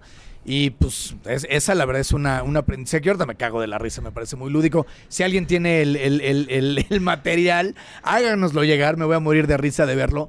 Pero en serio está para, para reírnos un buen rato, pero en su momento sí fue una cosa que la verdad me autohumillé de una manera muy, muy fea. Que, que- que acabas de decir algo bien importante. Cuando aprendes a decir no, tu vida cambia, ¿eh? O sea, y, o sea, créanme que yo muchas veces dije, sí, chingue su madre, vamos a hacerlo, sí, sí, sí, sí, sí. Y te parece bien, no lo ves, probablemente te hace falta esa experiencia, pero un día que aprendes a güey, esto, no, güey, o sea... Sí, no el famoso tomar- gracias, pero no gracias. Sí, ¿no? gracias, pero no gracias, Sí. güey. güey, no, Y ojo, yo bueno a para mí, esto y a- ya, no pasa cuan- nada, güey. Cuando doy los seminarios de, de Meisner de actuación y esas cosas, cuando hay gente muy joven que tiene 20, 22, 24, ese es mi, con- mi consejo, di que sí a todo. O sea, tú entrale a todo ahorita, ¿no? Porque solamente así te vas a dar cuenta dónde, o sea, dón- de dónde eres, ¿no? O sea, solo así te vas a dar cuenta. Si eres más como de teatro, de eso, o sea, ahí solito te vas a dar cuenta. Tú de que sí a todo. Pero también hay ciertas cosas que si tú sientes que pues nomás no cuaja con tu ADN, pues mejor no le entres, ¿no? Pero no sé, ahorita- no había pensado en esto ni en este momento hace veintitantos años, la verdad. Pero ahorita me cago de la risa, pero en su momento sí me acuerdo que fue, fue algo súper, súper humillante. ¿Cuál Pues- es la segunda historia de terror? Ah, historia de terror. Pues es que todas tienen que ver como, como con la... Ah, bueno, pues una... Ok, te voy a traer terror. Eh, uno, uno de los últimos, uno de los motivos por los que dejé de hacer telenovelas es porque yo creo que los actores sí tienen cierta formación y cierta... eh, cierto background personal.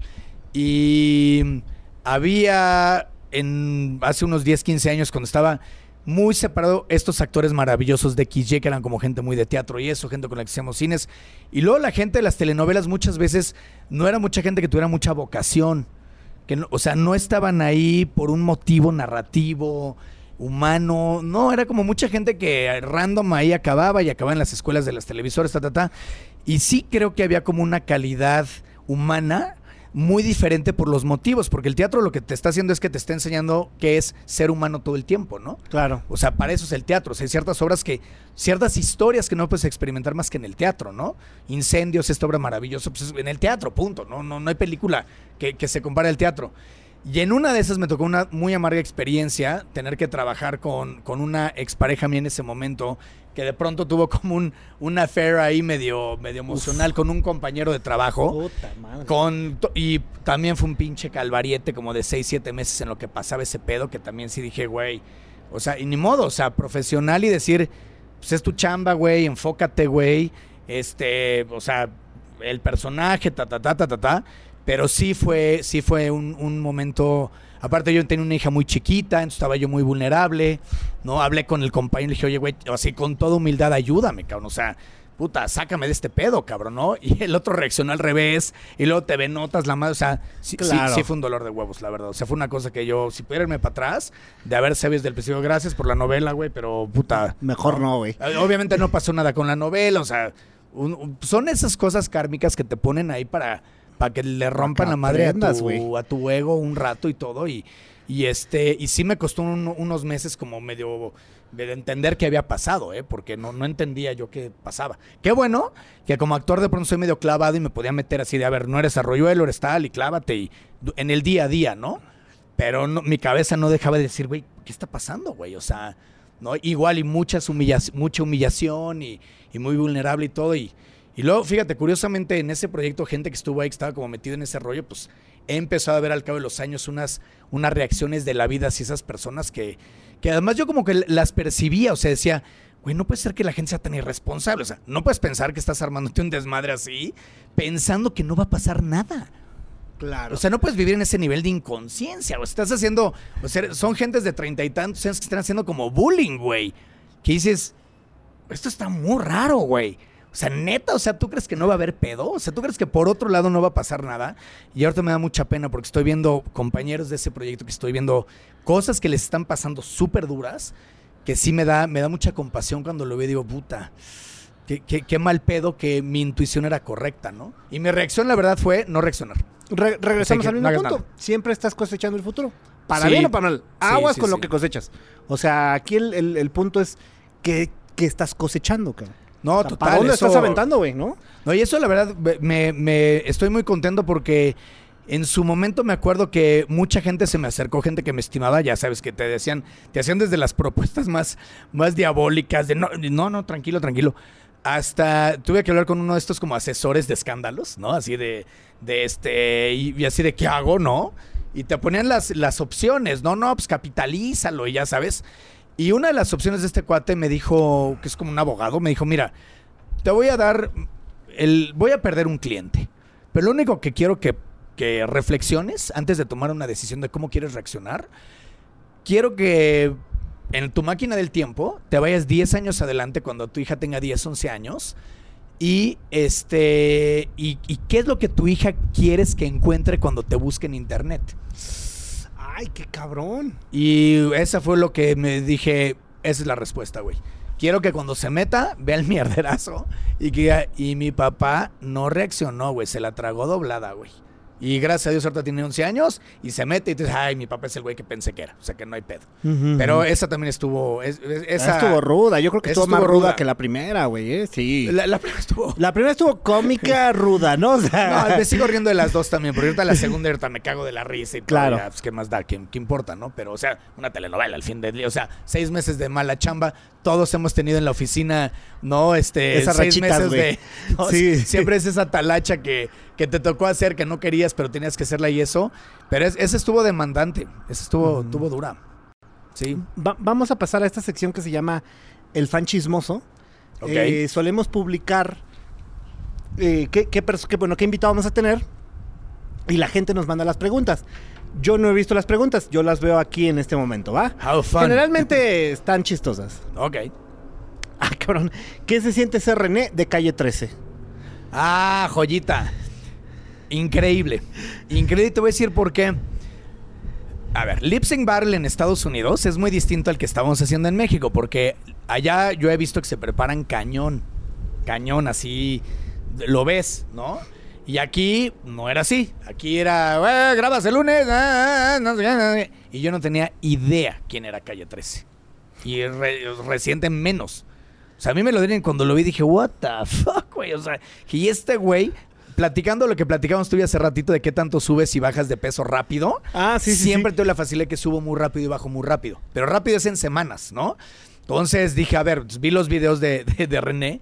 Y este, mm, y en chinga, ¿no? Pues a subirme varios kilos muy rápido. O sea, todo lo que hacía hacer para ponerme hecho un barrigón como estaba ahí, pero así estaba René, la verdad, en el video que vi. Este, mm, pero para mi sorpresa, pues este güey es un rebeldazazazazazazo. Es un intelectual este cabrón y yo no tenía idea de eso. O sea, yo lo tenía ahí en la licuadora de todos los, los que, pues ahí, esa era una ignorancia mía. Entonces, la verdad, me siento muy honrado. eh, muy afortunado de haber descubierto este personaje. Lo admiro cabrón. Este güey ahora que hizo pedazos al Bad Bunny con su. con su. O sea, no puede ser más fan de ese güey. O sea, en serio, se sintió increíble. Muy. Y luego ya me enteré que Nicky Jam era toda una superestrella y la gorra que me regalaron se la regalé al mecánico y me ama y me hace descuento. O sea, puras cosas chingonas del, del, del Battle. Y lo de René estuvo genial. Creo que en el warm-up me pusieron a Luis Miguel. Y ahí yo creo que lo hicieron hasta por chingar, porque una vez más, no, no soy fan de Luis, o sea, no soy fan de él, no me sé mucho sus canciones y la coreografía, o sea, también fue así de, puta, ¿qué es esto? Pero como actor, no hay cosa que más valoro que estar fuera de la zona de confort. Claro. Entonces, lo de Luis Miguel lo agradezco mucho porque es así como, pues a ver, güey, de una vez, o sea, o sea, incómodo, no, pero pues cómodo en la incomodidad. Entonces, Lo de René estuvo genial y me encanta y lo enseño seguido. Y le pido perdón a los fans de Lip Sync Battle porque no, no tenía muy claro que era un pecado mortal taparte la boca con el micrófono. Y este, y, pues, y lo hice. Entonces, pero, pero yo, yo, pónganme cero. Sí, sí. Dice la siguiente, si pudieras ser un astronauta o un trabajador del campo, ¿cuál elegirías y por qué? El astronauta un millón de veces porque crecí con mi cabezota pensando en ciencia ficción siempre y, y, eh, y por más que digo, soy fan de la agricultura y, cu- y cuando puedo cultivo orgánico y me traigo semillas de otros lados y eso y me alimento así cuando puedo, pero eh, no, definitivamente siempre tiene una visión muy, muy en el futuro y en el espacio y estas cosas y soy un gran fan de todo este rollo y eh, me la paso viendo videos en YouTube de eso todo el santo día. Y ahorita que salió la foto del hoyo negro en el centro de la galaxia, ya vi 40 cosas y soy una, mi, mi forma de, mis gustos van mucho más orientados hacia eso y la tecnología y esas cosas. Dice, ¿qué tan difícil y cómo ha sido llegar al punto donde se encuentra, te están hablando de usted, se encuentra No tu me hablas de carrera? usted que me salen canas. al punto en donde está tu carrera. Em, eh, eh, ha sido difícil, pero el problema es mío, porque son tus expectativas, ¿no? Y algo que he aprendido es justamente eso, o sea, ponerte una meta eh, difícil de alcanzar es muy frustrante en el camino, ¿no? Y la satisfacción es, es increíble, lo que tú quieras, pero no deja de ser como una cosa de ego, la verdad, ¿no? O sea, ahorita, ay, qué padre tu película y todos los premios. Sí, claro, pero nomás es andarle ahí dando dulces al ego, en realidad. Porque la experiencia puede ser un poco dura, ¿me entiendes? Entonces, lo que hay que evaluar siempre con nuestros super objetivos es si preferimos tener un- un- una experiencia placentera y gozosa en esta existencia como humano, o vale la pena darte la madriza y pues al final tratar de recoger la olla con las monedas de oro al final, ¿no? Entonces, en mi caso personal, sí ha sido difícil, he sido muy afortunado porque siempre las condiciones acaban a mi favor y todo se alinea y yo siempre me pongo metas que de, siempre que están completamente fuera de mi alcance y con todo y todo siempre encuentro alguna manera de, de que sucedan, pero, pero son, son laboriosas, ¿no? O sea, la película fueron, no solamente fueron seis años, pero yo me pasé dos navidades y dos años nuevos editando, ¿no? Entonces la gente se iba, "Vamos, eh, no vas a venir a cenar, y yo decía, es que son cuatro horas, güey, o sea, y cuatro horas de aquí, cuatro horas de allá, o sea, no voy a llegar a los deadlines de los festivales, este, la película se puede hacer vieja, entonces, pues, digo, no soy muy fan de las navidades y esas cosas, pero pues sí se siente raro saber que tú me estás cenando y tú, y tú estás ahí enfrente de una computadora, ¿no? Claro, claro. Entonces claro. esa parte es un poquito a considerarse, pero sí ha sido dura. Dice, esta está buena, ¿eh? ¿Qué se siente ganar miles de pesos por un comercial de sabribazos a ganar miles de pesos por tu propia película? Eh, la de la película está mejor.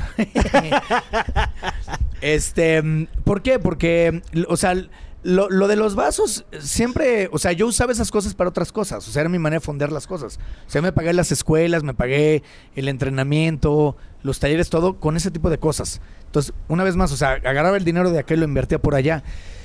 Pero mm, cuando la lana se va a tu película, es una satisfacción muy peculiar porque ese dinero se va a ir a otra película.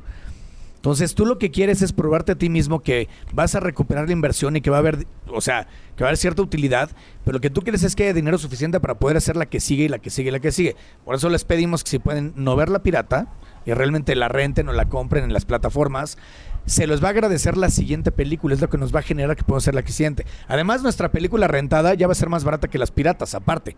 Sí, claro. Ya quitando sí. Cuevana, ¿no? Pero, Ah. pero la del puesto, la mía está más barata cuando la rentes. O sea, 80 pesos y la del puesto creo que cuesta 90, la clonada o no sé cuánto. Pero este dinero, lo, lo que es muy satisfactorio es que, que sabes que, que con esa vas a ser la que sigue, ¿no? Entonces, es una luz al final del camino, ¿no? Nos falta un buen rato para recuperar, ¿no? no, no o sea, Sí, sí, sí, te tardas no, un rato pues en es las como una empresa. Exactamente. Es un, em- no es como, es una empresa. Sí. Supongo que es prefi- prefieres comer postre. Chinga. Bueno, ¿prefieres comer un postre de chocolate o fresas con crema? Supongo Ese es albur. pastel. Ese es albur. Eso es un albur. Este, Bien no, formulado. chocolate, chocolate, siempre. Ok. Ya entendí el albur, chocolate, chocolate. Eh, de todos tus personajes que has interpretado, ¿cuál es el que jamás quisieras ser en la vida real? Uf, Tony. Tony Hernández es un patanazo. Es muy divertido, pero no quiere ser ese güey, ¿no? Ese güey, ese güey sí lo amo, lo adoro, nos cae muy bien a todos, pero no quiere ser ese tipo de persona, ¿no? El buitre también era terrible, porque el buitre al final del día, su oficio es ser un asesino a sueldo y se la pasa matando gente. Eso no, no está padre. O sea, está cagado para una serie. Pero sobre todo ahí, cuando está metido en pedos, ¿no? Y, y es un personaje súper cabrón que al final es como de un círculo de señoras tejiendo, porque es una bola de chismosos. Este, está simpático, pero no, no quiere ser esa persona tampoco. Dice, ¿cuál es tu próxima meta en el aspecto personal? Bueno, ahora la, meta es que la película a nivel comercial funcione a nivel mundial. O sea, ahorita estamos buscando la manera de, de que se pueda expandir en otros lugares, sobre todo lugares difíciles como China e India, que es un mercado muy grande. Pero una vez más, si la película económicamente se puede autosustentar, va a ser el vehículo para que nosotros podamos llevar el mensaje de la película a la mayor cantidad de personas en el mundo. Y eso es lo más importante. Entonces, el dinero son las llantas para que Claro. la película pueda viajar. Entonces, esa es la meta ahorita. a- Es como el transportito hacia... Exactamente. que Sí, puede si ir a hay lana, le- la, la- la puedes colocar. Eso es lo que. O sea, una cosa te lleva a la que sigue. Digo, ahora, ahora que están de moda la- las, las plataformas, que ya hay como mucho acceso a películas, series y demás, ¿qué serie estás viendo actualmente? Em, yo comúnmente veo como los pilotos.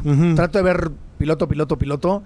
Y cuando hay alguna que me engancha, me sigo. Ok. Y ahorita una que me enganché se llama Clark y es la historia de este este asaltante de bancos Ah, claro, este Clark Olofsson, ¿no? Con Ajá. E, porque Olofsson es el otro. Y, y me seguí. Entonces, las que me sigo las, las agradezco mucho y las estoy terminando de ver. Estoy viendo ahorita el piloto también de el primer capítulo de esta serie de este que se llama todavía no memorizo el nombre, pero es como hicieron El Padrino, de hecho. Está en Ah, Paramount no, no, no. también. ¿Cuál? ¿The Offer? Exactamente, The Offer. Ah, The Offer. Exactamente. The Offer. Pero te, veo siempre los... O sea, las veo y veo el primer capítulo. Comúnmente Ajá. trato de ver todas. Y solamente si me engancho y Te me sigues, güey. Ah. Sí, así ¿Cuál las es veo tu siempre. serie favorita? Em, Digo, está difícil, pero de las que más te gustan. sí, sí. Pues me ha gustado mucho, obviamente, em, Breaking Bad, este, Mad Men. Mad Men. Eh, o sea, son las que como que las que siempre me gustan. Glow fue una muy encantadora sorpresa. Sobre todo porque llego a estas series, casi siempre yo veo las publicidades de Glow y decía, qué hueva, ¿quién quiere ver eso, no? O sea, ¿no? Y en los blogs de guionistas donde estoy empezaron a hablar mucho de Glow y dije, bueno, la voy a ver qué pedo. ¿no? Claro. Y evidentemente me fui, pero como media de ahí le dije, wow, o sea, justo esas son las que me gustan, las que menos me imagino, las que menos espero. No sé si te acuerdas de My Name is Earl. Ah, sí, My Name is Earl. Bueno, ajá. fan de My Name is Earl por eso, porque la veía por todos. lados, ¿Qué es esa cosa, güey? Aparte, pues, son puros güeyes que, no- que no tienen nada que ver con mi realidad, güey. No me identifico nada. Y cuando ya empecé a ver y me seguí, dije, güey, es Sí, una joya. O sea, esas son las que me gustan, las que me meten como a mundos que no tengo idea. Pero lo que más me fijo es como la ejecución de cómo está contada la historia. Es lo que más me gusta. Y por eso me gusta la de Clark, porque, o sea, los primeros 10 minutos creo que sí es como, como tiene que empezar una serie cuando está bien hecha. Película favorita y la última película que viste.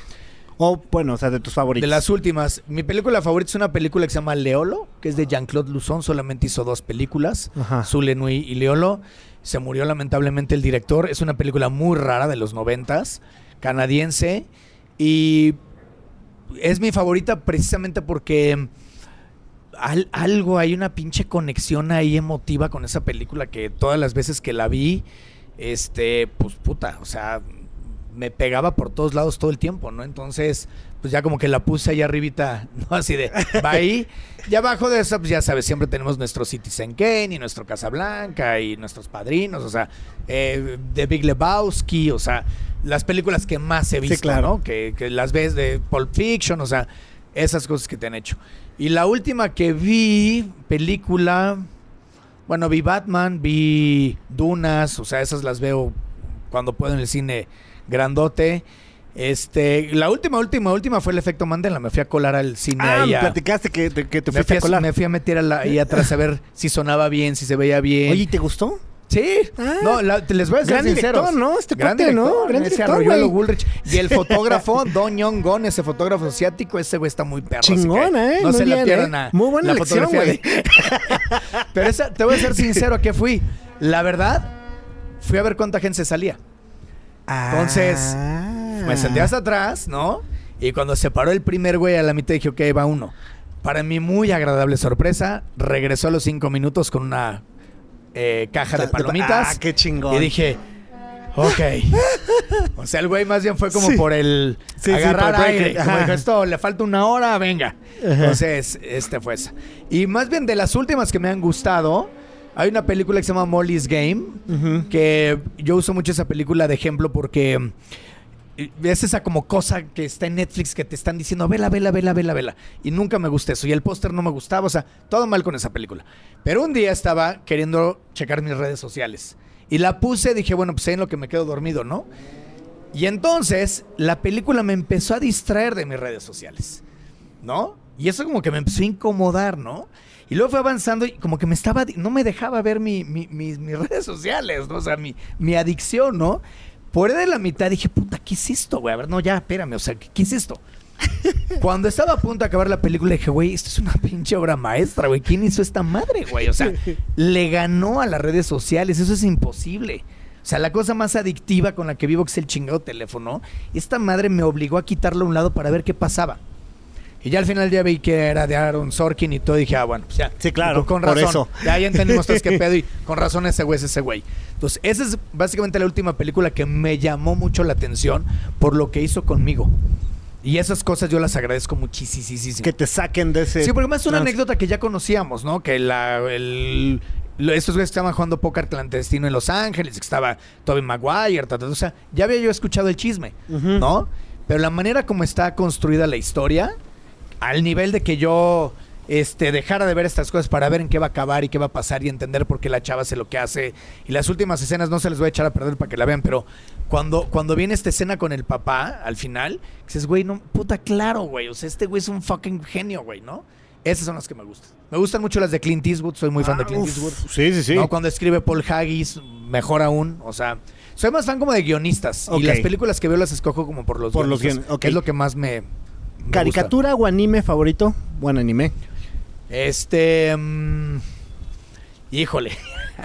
Voy a hacer una confesión, pero en mis noventas era muy fan como del hentai, la verdad. No manches. Cuando ¿sí? vivía en Nueva York era muy fan. Todavía. Sí, sí, entonces. De hecho. Qué chido. Sí, o sea, ahí- ahí les va. Sí, ya tirando el jabón. Vivía muy cerca de, de- de- de una tienda de, gen- de, de anime, ¿no? Ajá. Y este. Y, y iba yo, ¿no? Y ahí veías los cómics y ese rollo, pero de pronto apareció. Y ahí había una, ahí descubrí que había una que curiosamente se llamaba Big Brother.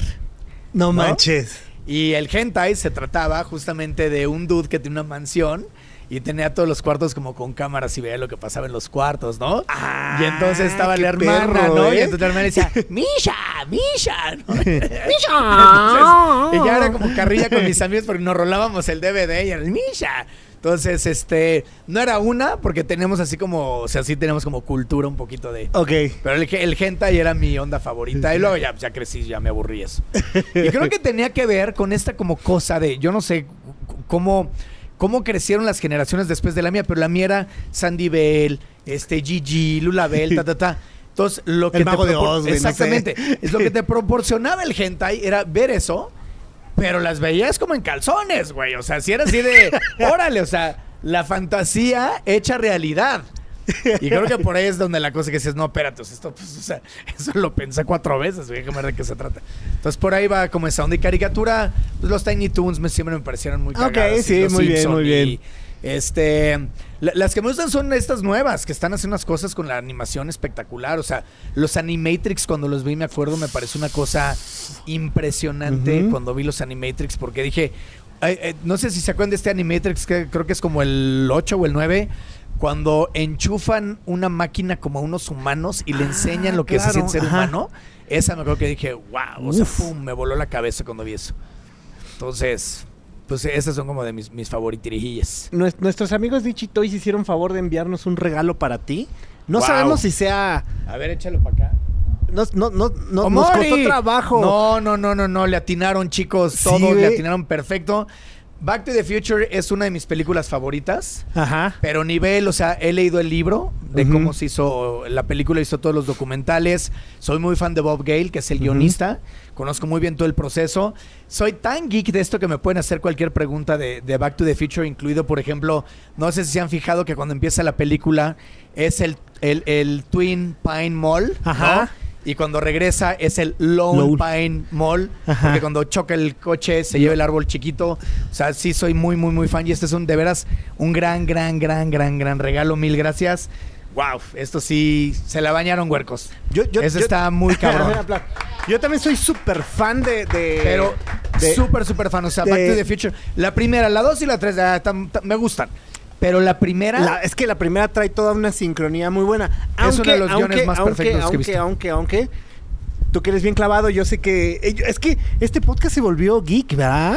Yo creo que desde que iniciamos, inició geek, ¿verdad? Qué somos triste. geeks. Lo- lo- lo- no tengo pedos. en- pero, pero, por ejemplo, a lo mejor ya en, en, uh, podríamos ser un especializado de, de, de- de Volver al Futuro. Ah, no, me- sí, seguro. horas. Dos, yo creo que. Y además lo que más me gusta de este en especial es que trae los lentes. Sí, sí, sí, es de cuando.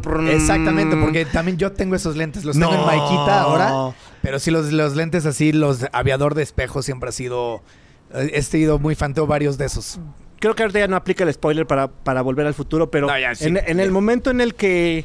En el momento en el que el papá este, le pega a Biff en el Sí, pasado, Sí, sí. abre otra línea de tiempo. Correcto, exactamente. Entonces, Marty no pudo haber regresado.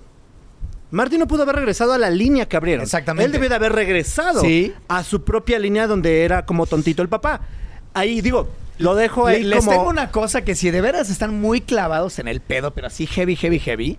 Si se meten en la página de picturesofyou.com.mx, hay una pestaña que dice Back in Black y está el guion en español y en inglés de esta película que se llama Back in Black, que llevamos levantando ya tiene como 10 años. Y precisamente la premisa es un dude que este, tiene un accidente, ta, ta, ta, entra en coma y cuando despierta 10 años después eh, marca un teléfono y se contesta el mismo antes de, del accidente. El problema empieza que él, antes del accidente, era un güey autodestructivo cabrón que está buscando una fórmula. Entonces, el güey del pasado encuentra la manera de autochantajearse y autosabotearse en el futuro para que le den la fórmula. Entonces, cada cosa que el güey hace en el pasado le chinga el presente y genera la tercera línea de tiempo. Mm, Y ya al final hay una cuarta y la van a ver. Si están muy morbosos, léanse el guion, son 120 hojas y me dejan sus comentarios. Pero tiene justamente que ver con eso. No es de viaje en el tiempo, Ajá, pero es como claro. te afecta si tú te llamarías a través del tiempo a decirte cosas. Porque la pregunta es bien interesante, es, vamos a suponer que yo me arrepiento de haber conocido a tal persona. Sí, pero si no la conoces, no tienes a tu hija y entonces, o sea, No, no, no, no, no. O sea, no le Jamás te metes con el pasado, güey. Jamás te metes de, con el pasado. de hecho, este. Ve hacia hay- adelante, hay, hay un diálogo buenísimo donde el güey ya puede evitar el accidente y la esposa le dice: Lo tienes que hacer porque si no seguirías en el mismo pendejo que eras antes, güey. sí, sí, no se genera el efecto mariposa. Exactamente. Ahora, pasamos a, lo- a la, a la otra parte del y efecto mucho mariposa. de eso, pues ahí obviamente, pues. Esto de niño la vi millones de veces y. Y la sigo viendo y la sigo leyendo y cosa que sale, cosa y, que y la vas veo viendo como que vas entendiendo muchas muchas cosas de las que pasaron en esta película. Eh, para, para, para cerrar, vamos a, a irnos a la sección de preguntas rápidas. No se va a decir paso ni ninguna. Tienes que contestar forzosamente una opción. ¿va? Déjame agarrar el whisky Sí, güey. Ponte. y me va a tardar tantito en contestar. Órale, va. ¿Los Beatles o los Rolling Stones? Los Beatles, ¿Michael Jackson o Madonna? Madonna, ¿The Cure o Depeche Mode? The Cure, Este, eh, ¿Michael Jackson o Prince? Prince, ¿Volver al futuro o Terminator? Volver al futuro, ¿Rocky o Rambo? Rocky. Bueno, puede ser, ¿es Volver al Futuro o Terminator 2? Porque como no, que no, la con chida. todo y todo. Con Back todo to y todo. Future. ok, Y digo, soy fan de Terminator, pero no, Back to the Future es de mis top Sí, 3. to- to- ok, ok. ¿El Señor de los Anillos o Harry Potter? Eh, Harry Potter, El Señor de los Anillos nunca la acabé de ver. ¿El Señor de los Anillos o Game of Thrones? Game of Thrones, ¿Una torta o un taquito? taquito de Un- pastor. También puede haber sido una torta de pastor. No, no, taquito. No, taco Yo de dos veces a la semana pero taco con- al pastor con siempre. piña, o sea, con- con tocho morocho. Soy adicto al taco al pastor. ¿En serio? Dos veces a la semana. Este, una torta o, perdón, este, un whisky o una chela. Whisky. Este, mm, Van Halen o Aerosmith. Van Halen. Van Halen o Led Zeppelin. Van Halen. Aerosmith o Bon Jovi. Aerosmith. Café Tacuba o Molotov. Uf. Ese es muy duro porque los Café Tacubas los quiero muchísimo a esos güeyes, muy cabrón. Son grandes personas, así que tendrá que ser Café Tacuba. El Santo o Blue Demon. El santo. Y bueno, no sé, algo que, que quieras eh, eh, agregarle a toda la pandilla que... Pues que- nada, la banda, pues que, que ahora que esté el efecto Mandela, You Can't Always Get What You Want, o no siempre vas a obtener lo que quieres en plataformas, pues que, que le echen un, un- un ojo, eh, ténganle paciencia en la primera hora, pero te recompensa la atención. Todo lo que esté en la, primera hora, te- lo necesitas para entender la segunda y que te caigan los 20 y que, que la disfrutes. Es lo que es una película tan gozosa. Sobre todo los últimos 20 minutos es una putiza ahí que... Ahí no- nos van a mandar correos. ¿Y tus redes sociales para que la banda te pueda seguir? Las redes sociales, ahí les van. El Facebook es eh, Facebook. Eduardo Arroyuelo. Twitter es Arroyuelo con mayúscula. El Instagram es Eduardo Arroyuelo Bullrich. Y por aquí vamos a poner en algún lado el, el- el Flow page. Que es un- Ah, que el, el QR, ¿no? Bueno, Exactamente, es como, ajá, es el flow code que es lo que estamos usando ahorita. Y ahí viene toda la información y las actualizaciones de la película. Y ahí va a estar todo, está el soundtrack y está obviamente en Apple, en este, en Spotify, por todos lados. Y estamos ya por todo el internet con todos los temas de la película. Chéquense también el merchandising de la película porque está loquísimo. Tenemos camisetas, vasos, casas de campaña, muebles, está muy cagado eso y están padrísimos. Ya nos llegaron cosas y están bien chidas. Y bueno, pues eh, antes ya de, de despedirnos, de verdad, eh, de, de- de mi parte, en serio, recordate que, y espero que no nada más para mí, sino para muchas personas seas una gran inspiración, porque eres una gran persona. Ahorita repasamos muy rápido un poquito. Eh, eh, de, de- de- de- cosas que pasaron a lo largo de tu vida. Entonces, este, yo espero que seas una gran inspiración para muchos y pues, nos despedimos con un aplauso, chicos. Pues muchas Esto gracias. es Matando el Tiempo. Cu- Chao.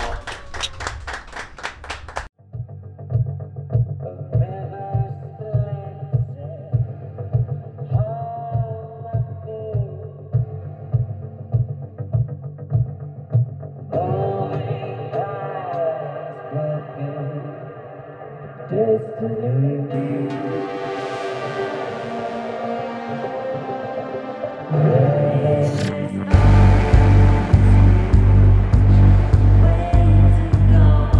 to Megalopolis. This is Nico. He has no father. You need help. He wants a job. You have three problems. You fix one of them, you fix all of them.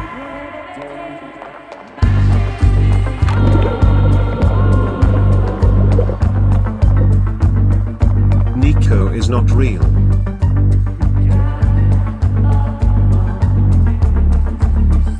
Hey, found the treasure. Nico is just a glitch in the operating system.